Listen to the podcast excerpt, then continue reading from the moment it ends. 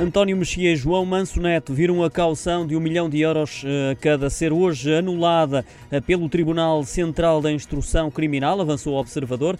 A caução tinha sido determinada pelo juiz Carlos Alexandre, mas para o juiz Ivo Rosa deixaram de subsistir os pressupostos que levaram a essa medida de caução aplicada aos dois arguídos. Cita ainda o observador. A caução foi depositada como contrapartida para os arguídos eh, do caso EDP terem de cumprir várias obrigações como a suspensão eh, de exercício de funções e a proibição de contactar com arguídos eh, e testemunhas. Estas duas medidas expiraram no início de março, após oito meses em vigor. A defesa dos dois arguídos entendeu que não havia razões para manter a caução, com o juiz a concordar. Os dois antigos gestores eh, da EDP ficaram agora apenas eh, sujeitos a termo de identidade e residência. Em causa estão alegados crimes eh, de corrupção com o intuito eh, de beneficiar a EDP e os seus gestores.